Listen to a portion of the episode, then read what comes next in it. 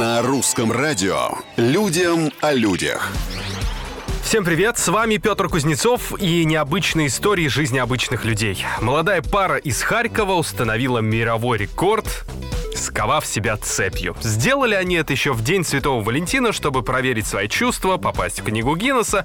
И вот только сейчас молодые люди решили, наконец, цепи разорвать. И сделали это в прямом эфире местных телеканалов. В итоге они были скованы 123 дня, 24 часа в сутки. За это время Виктория и Александр стали популярны в соцсетях, побили такие рекорд Украины и этим прославились. Но как только с них сняли оковы, пара объявила о том, что расстается. Молодые люди заявили, что будут счастливы, но уже раздельно. Людям о людях. В Бийске, это уже у нас, пенсионерку стала ждать, когда коммунальщики выполнят свою работу. Она взяла палку, тряпку, ведро с белой краской. И нет, по голове стучать никого не стала. Она пошла рисовать зебру на дороге. Сама.